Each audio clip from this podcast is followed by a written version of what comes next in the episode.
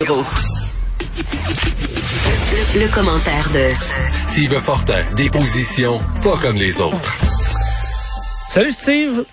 Euh, il fait beau. Euh, il fait ben il fait beau. Euh, T'es où là? Ben là, je suis là, je suis revenu dans l'Outaouais, puis je suis content parce que ce matin, ouais, c'était un petit peu gris, c'était un petit peu un peu triste, puis là, ben le, soleil sort et ça fait du bien. Ça va être des hauts et des bas là, dans les prochains jours, mais bon, c'est l'été, on est quand même on est quand même chanceux à date. Ça s'est quand même plutôt bien passé. Steve, ben avant, je sais pas, as-tu vu le logo des du Kraken de Seattle? Oui c'est drôle, hein? on parle de ça, on parle de Washington beaucoup aussi au football. Il y a, il y a les Esquimaux d'Edmonton qui auront pu aussi. Moi, j'ai une solution pour ça. Toutes les équipes qui n'ont pas de nom, je les appellerais les Rough Riders. Ça serait bien plus simple. Comme ça, euh, ce serait facile à retenir. Les Rough Riders de Washington, les Rough Riders de Seattle et tout ça. Mais non, c'est, c'est. Euh, j'ai vu le, logo à Seattle. J'avais vu aussi la petite, euh, le teaser qu'il avait fait sur YouTube, mm qui était, qui était super drôle.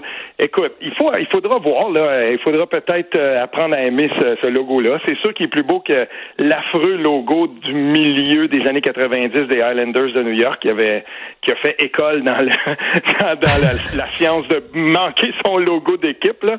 Mais euh, c'est ça, c'est très beau. Mais tu sais, quand on parle de ça, là, moi, je suis un de ceux qui a adoré à l'époque des années 80 le logo de, Vancouver quand c'était juste un V sur le chandail. À l'époque de Tiger Williams. Toi, tu étais plus jeune, là. Mais écoute, moi, je trouvais ça absolument merveilleux. Et qu'est-ce qui s'est passé l'année d'après quand ils ont abandonné ça? Il y a eu la pire chose au monde qui a jamais été inventée au hockey. Il y avait deux équipes qui avaient ça. C'était les Cooper Hall, les espèces de culottes longues. Et là, tu avais les, Whalers d'Hartford et les Flyers de Philadelphie qui se sont mis à patiner avec des espèces de pantalons longs. Et, et, je veux dire, là, ça, ça, ça avait amorcé un lent déclin. Puis je me disais, en plus, on n'a plus le logo des, des Canucks de Vancouver. ouais, à peu près, on a échappé une coupe, là. Les Mighty Ducks, euh, d'autres affaires, euh, c'était plus, plus difficile. Oui, ah, oui, mais c'est, euh, ça va être drôle de voir aussi comment cette équipe-là va, va s'inscrire dans le dans le contexte de, de, de, la nouvelle Ligue nationale, le, le repêchage d'expansion, parce que ça, c'est pas fait encore, là, ça s'en vient. Mais n'oublions pas que dans la Ligue nationale de hockey, quand on a vu ce qui s'est passé avec Las Vegas, euh, vu de Montréal, là, que ça fait tellement longtemps qu'on a des équipes moyennes, puis tout à coup, avec le repêchage d'expansion, on s'aperçoit que Las Vegas se rend à demi-finale de la Coupe Stanley la première année. Il y a des gens qui disaient tabarnouche, qu'est-ce qu'on fait de pas correct, là, nous autres, mais les les conditions du repêchage étaient très avantageuses. Elles le seront un petit peu moins pour, euh, pour Seattle. Parlons, euh, Steve, d'un ben, sujet plus, euh, plus déprimant, celui-là. On a vu les images de, de, véhicules de police incendiés à Montréal. Et bon, on se questionne sur les motifs de ces des, des, gens derrière ça qui dénoncent les actions policières, mais là, en, faisant du, du coup du vandalisme dangereux eux-mêmes.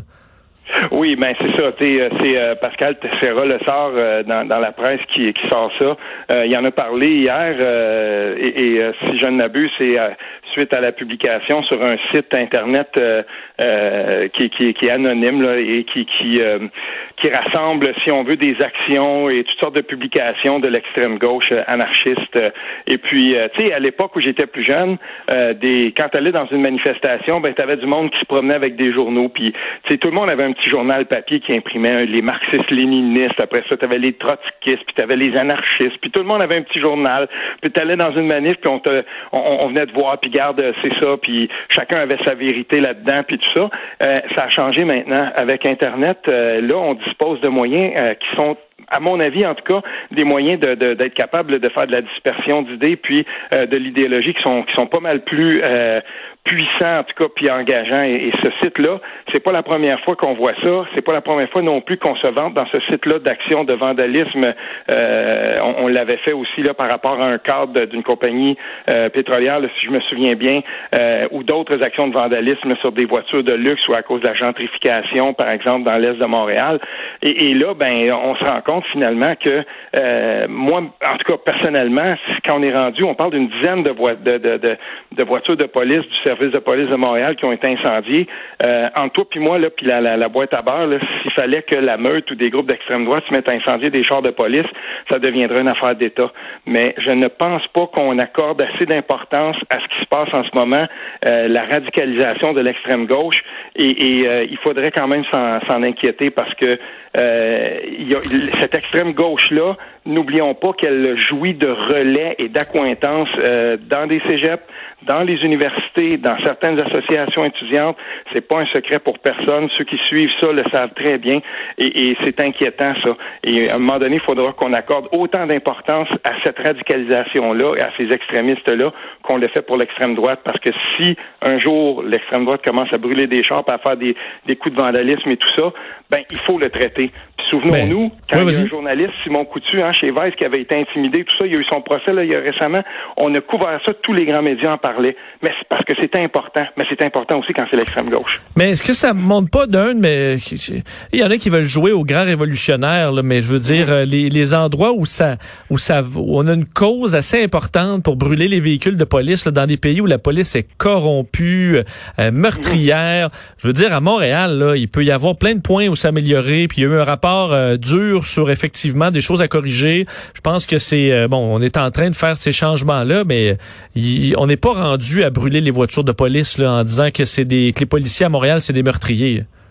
Ben exactement. Tu sais, je veux dire là quand on parle là, dans, dans j'ai dans le texte que j'ai publié ce matin là-dessus, euh, justement tu sais, je, pointe vers ce site-là. On peut aller consulter ça.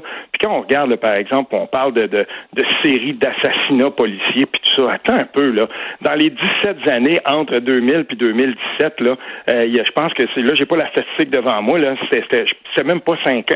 En tout cas, je, je veux pas me tromper là, mais les proportions sont tellement euh, incomparables avec ce qui se passe aux États-Unis. Et, et pourtant, on ce, qui a, ce qui a déclenché cette nouvelle, cette nouvelle vague-là, faut pas l'oublier, c'est l'assassinat euh, de, de, George Floyd aux États-Unis. Et moi, je veux te parler de Fadi Daguerre, qui est le chef de police à, à Longueuil, un réformiste, quelqu'un qu'il faut, euh, sur qui il faut absolument s'arrêter, il faut s'intéresser. Euh, lui, il disait en entrevue, et je le cite aussi dans un journal local de, la Rive-Sud, il disait, moi, là, en presque 30 ans de, de, de, service policier, il dit, la technique qu'on avait vue, là, du genou sur le, le cou, puis qui a étouffé littéralement George Floyd, là, euh, lui, il avait jamais vu ça. Mais c'est parce que la situation, euh, tu sais, je dis pas que tout est parfait avec la police au Québec. Je dis pas non plus qu'il n'y a pas des, certains problèmes de profilage et tout ça. C'est sûr qu'il y en a. Donc, d'une certaine façon, cette extrême gauche-là pointe vers quelque chose sur, quoi il faut absolument s'arrêter. J'ai pas de problème avec ça, mais qu'on vienne pas essayer de plaquer la situation des, États-Unis chez nous au Québec puis dire voilà, ça justifie qu'on commence à brûler des champs. C'est pas vrai ça. C'est pas comme ça. Et, quand on fait ça, puis quand on dit on n'a plus confiance du tout dans la police et tout ça, ben c'est comme si on tassait de côté les, plus euh, les plus progressistes dans la police comme Fadi Daguerre qui est en train de monter un programme de d'inclusion puis euh, puis d'insertion si on veut euh, communautaire dans la police de Longueuil qui fait qui en tout cas selon moi, là, devrait être beaucoup plus euh, publicisé que, euh, par exemple, des, des, des, actions comme celle-là, des, des coups d'éclat qui finalement, là, oui, ok, pour les anarchistes, ça lui fait, euh, ça lui fait quoi dire sur leur site, sur leur site internet, mais dans le fond, est-ce que ça fait vraiment avancer la cause? Moi, je pense pas. Je termine avec un sujet plus ben, plus léger, mm-hmm. mais bon, le sport.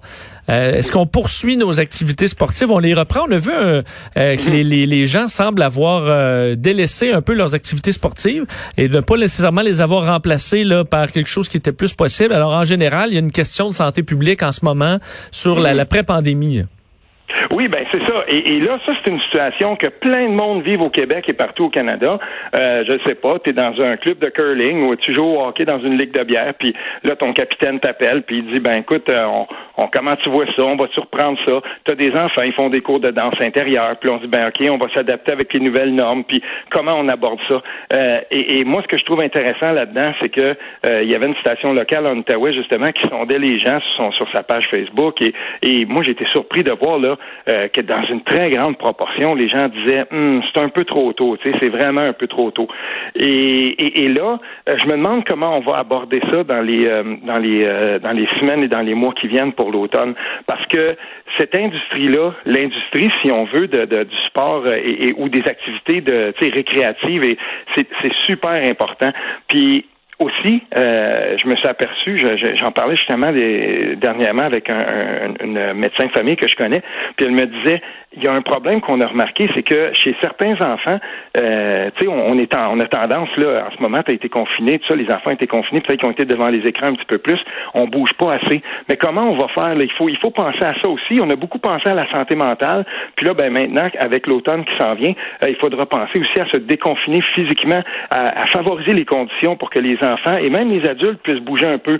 On a le vélo, on a plein d'activités extérieures qu'on peut faire et tout ça, mais pour bien des gens, des fois, euh, l'activité, c'est peut-être d'aller jouer au quai, l'activité, c'est peut-être d'aller jouer au curling, l'activité, c'est, peut-être autre chose, mais il, faudra aussi penser à comment on va aborder ça, et les efforts qu'on fait en ce moment vont être très indicatifs. Une autre chose, je voulais te demander une question, Vincent. Oui, vas-y quand tu regardes la, la, la, proportion de gens que tu voyais avant, puis tu regardes pendant le confinement, puis où on est rendu maintenant. Mettons que euh, tu regardes avant, tu fais une tarte, puis tu dis, ben pendant le confinement, j'ai arrêté de voir 95% des gens que je voyais. Puis là, ben depuis qu'on est déconfiné, je suis peut-être rendu à 50-55 oui. Toi, tu te jugerais où là-dedans? Euh, oh, bonne question, mais c'est euh, assez bas, là. Je te dirais un 40. Ben là, j'écoutais tantôt une, une spécialiste euh, à l'antenne de Radio-Canada, puis on, disait que euh, si on dépasse le 70, mettons quelqu'un euh, en ce moment dans son déconfinement pourrait dire je pense que j'ai atteint à peu près 60-70% euh, des contacts que j'avais avant. Euh, je sais pas, moi, je fais partie des 25% de gens qui ont décidé de retourner travailler à tour à bureau et tout ça. Mm-hmm. euh, plus que 70 là, euh, on juge que c'est une proportion trop grande de déconfinement, puis à partir de là, peu importe les, les, mesures qu'on prend, on pourrait mettre en péril, par exemple, euh, les efforts qu'on veut qu'on veut mettre de la. Je comprends, parce que là, si tu vois, si tu vois 80% de ton monde, parce que là, si tu pognes la COVID, y a, les chances sont vraiment décuplées que tu le donnes à plein de monde. Ben exactement. Puis c'est parce que là, on se demande des fois, est-ce qu'on a déconfiné trop vite? Est-ce qu'il y a des gens qui déconfinent trop vite? Fait que ça, euh, vous allez peut-être voir ça passer. Il va y avoir comme un genre de, questionnaire qui pourrait euh, qui pourrait être fait où on va vous demander, ben est-ce que euh, par exemple dans le cadre du travail, vous avez recommencé, je sais pas moi, ton père travaille sur la route ou ton ton frère travaille sur la route, puis finalement, ben, il a recommencé à voir quasiment tout le monde. Il a pas avoir un masque dans le cadre de son travail une fois de temps en temps, il est en bas du nez ou sinon il traîne dans le cou parce que ça devient fatigant. Ben tu comprends? On, a peut-être déconfiné un peu trop. Et, c'est intéressant de voir qu'il faudra s'intéresser aussi, ben, en tout cas, qu'il faudra regarder ça de plus près, à savoir, est-ce que j'ai trop déconfiné dans les rapports que j'ai avec autrui? Hmm. C'est aussi le nombre. Hein? Je sais qu'il y en a euh, des barbecues, évidemment, que ça se laisse aller. C'est là, tu vérifies, hmm, il n'y a pas trois adresses là, puis euh, des fois, ils sont 15-20. Euh, ou puis rappeler que c'est pas, c'est ça, trois adresses, c'est pas trois régions là, différentes. Mm-hmm. Parce qu'il y en a qui se, qui se lâchent lousse un peu. Oui, ben c'est ça l'affaire. Puis le, là, finalement, en ce moment, les bars, euh, on a dit, on a déconfiné peut-être un peu trop, et, et euh, on sait maintenant, et, les tests de la sérologie, les tests que le, gouvernement fait, que la santé publique fait, ben euh, on s'aperçoit que finalement, les fêtes privées, ben c'est un vecteur aussi très important. Puis c'est certain qu'on va s'intéresser justement à comment les gens établissent leur rapport avec les autres. Parce qu'on le voit effectivement aux États-Unis, ça se poursuit. Je, je, parlais des conséquences économiques. Là, on voit chez American Airlines on avait vu les billets d'avion reprendre la vigueur euh, au mois de mai, au mois de juin, puis là ça vient de rebaisser parce que y a plus euh, les cas explosent aux États-Unis, que les États disent ben là maintenant c'est 14 jours, alors c'est pas long que ça repart et que l'économie est forcée de forcée de ralentir. Fait que tu veux déconfiner pour l'économie, puis finalement tu te retrouves à ben, rajouter un boulet à l'économie qui essaie de qui essaie de repartir. Euh, Vas-y. Oui, ben juste en terminant, je dirais ceci. Le gouvernement de, de, fédéral euh, a probablement euh, passé un message très fort quand il a décidé dans le sport professionnel de dire les Blue Jays ne joueront pas ici, ils vont pas jouer au Canada. Ça fait trop justement de voyagement et tout ça. Et je voyais un médecin qui sur ESPN tantôt disait justement c'est probablement la meilleure décision à prendre. On devrait regarder euh, et, s'intéresser à cette décision là. Hmm. Ben, merci Steve, on se reparle demain. Oui, salut bien. Salut. Vincent Dessureau, Des.